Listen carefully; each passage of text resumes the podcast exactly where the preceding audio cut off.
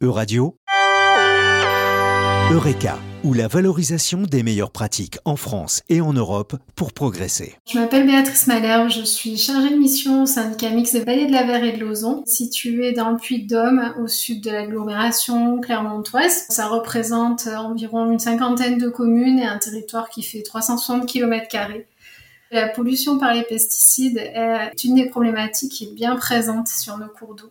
Alors le projet que je vais vous présenter et qui est en lien euh, avec cette thématique, il s'appelle Semer des fleurs sauvages locales. Alors c'est un projet qui actuellement bénéficie de fonds européens, leader Galvaldalier notamment, lancé depuis 2016.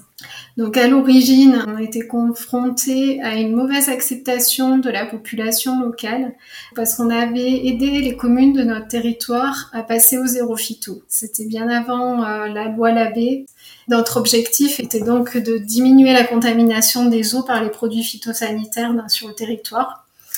Alors sans désherbage chimique sur les collectivités, on s'est retrouvé avec euh, une bonne chose, c'est des contaminations dans les eaux qui ont effectivement diminué sensiblement mais avec une végétation spontanée qui a commencé à prendre plus de place, sur l'espace public notamment, et les communes recevaient de nombreuses plaintes des habitants et des agents techniques qui eux-mêmes étaient régulièrement interpellés par les habitants et en incapacité d'assurer le même rendu d'entretien qu'ils avaient auparavant sur des espaces qui pouvaient précédemment bénéficier de désherbants.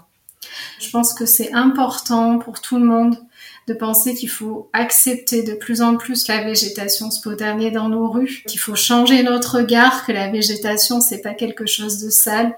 Tout ce qui est vert, tout ce qui est végétal nous permet d'avoir des températures qui sont moindres. Donc ça c'est très important, de plus en plus prégnant tout en poursuivant notre accompagnement des communes pour euh, un entretien de ces espaces sans phyto, on a réfléchi à leur proposer un outil de communication qui pouvait aller vers une meilleure acceptation de la population de cette végétation.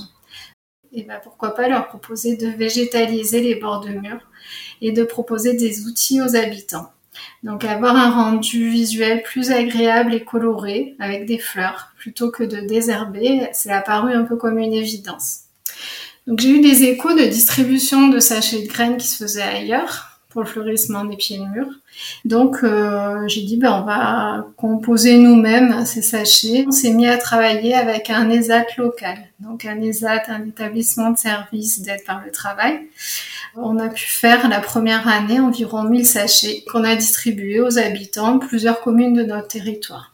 Cette opération, avec son caractère à la fois social et environnemental, a suscité chez les élus et les agents des espaces verts beaucoup de bons retours et ils nous ont demandé de reproduire cette opération pour le choix des espèces en 2017 et pour plus de sécurité, je me suis rapprochée du Conservatoire botanique du Massif central, donc qui a été un nouveau partenaire associé au projet. Il a sélectionné huit nouvelles espèces qu'on a fait mettre en sachet. La deuxième année, on a distribué environ 1500 sachets. Après, on s'est dit, mais ça coûte cher et que on avait cette problématique de croisement génétique. Alors, on s'est dit, ça serait mieux d'avoir des espèces vraiment ultra locales. Pourquoi pas les produire ou trouver des producteurs locaux. J'ai pris contact avec le GNIS, le Groupement National Interprofessionnel de Semences. Avec leur analyse, on a conclu que la production et distribution qu'on pouvait faire au SMVVA, eh ben, elle pouvait se faire, mais uniquement pour des espèces sauvages qui n'étaient pas réglementées.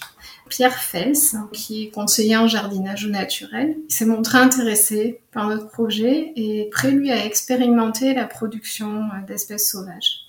On a commandé un inventaire de la flore sauvage locale au Conservatoire botanique du Massif central pour mieux cibler les espèces intéressantes. Ils ont fait une sélection d'espèces, ils ont fait eux-mêmes des récoltes d'espèces sauvages locales dans la nature qu'elle soit réalisée sans risque pour la biodiversité, parce qu'il faut pas en prélever trop, il y a des espèces rares, il y a des espèces protégées, on peut pas produire des espèces protégées puisqu'on n'a pas le droit de les récolter. Et au final, on a travaillé avec un autre ESAT. Donc en 2018, on a continué à distribuer des espèces achetées dans le commerce puisqu'il fallait le temps de développer la production. Et puis, bah, on avait aussi les communes qui a commencé à venir d'elles-mêmes vers nous, à nous demander des nouveaux sachets, qui nous poussaient dans ce sens-là. En 2018, il y a la loi Labé, donc avec une obligation des collectivités à passer en zéro phyto. Et puis parallèlement, ben, on a recherché et rencontré les animateurs du leader Gaël Valdaguier, qui ont été très séduits par ce projet et nous ont aidé à monter un dossier qui est assez complexe, il faut le dire pour ceux qui n'ont jamais fait de projet européen. Donc c'est quand même assez lourd, assez complexe. Ils nous ont bien accompagnés.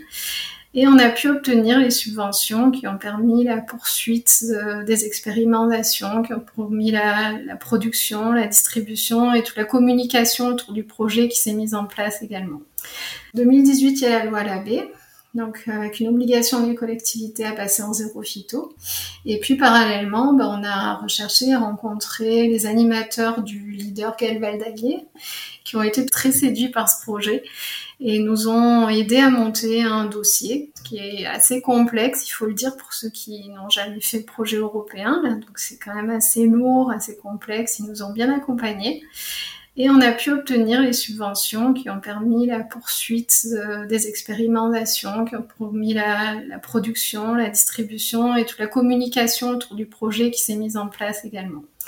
En 2019, avec toutes ces aides-là, on a pu distribuer les premiers sachets produits localement. Il y avait 14 espèces de graines de fleurs sauvages locales produites par nous-mêmes, qui étaient triées, mises en sachet, récoltées, enfin tout, tout était fait localement, donc on était tous très fiers, mais avec un retour sur une production qui est quand même pas si simple. On a été sujet aux aléas météo, difficultés de tri notamment, et lors d'une visite organisée à l'INRAE de Clermont-Ferrand avec les travailleurs de l'ESAT, les échanges se sont révélés socialement très intéressants entre les travailleurs de l'INRAE et ceux de l'ESAT qui ont trouvé le projet très motivant. Du coup, l'INRAE a décidé de mettre à disposition ces machines de tri un jour par an pour le tri des graines. Toujours dans le cadre du projet, euh, les travailleurs les AT ont été formés par le Conservatoire botanique du Massif central à faire de la récolte même dans la nature de certaines graines de fleurs sauvages. c'est intéressant qu'ils puissent le faire comme ça. Pour eux, bah, ils sont acteurs de toute la chaîne depuis la récolte en milieu naturel, en passant par la préparation du sol, le semis, l'entretien, la récolte de la production, le séchage, le tri, et jusqu'à la mise en sachet. C'est un projet qui roule toujours, on continue, on évolue, et puis on commence à voir fleurir euh, toutes nos petites graines sur le territoire, ce qui est plaisant. La totalité des communes du territoire euh, adhèrent et participent au projet.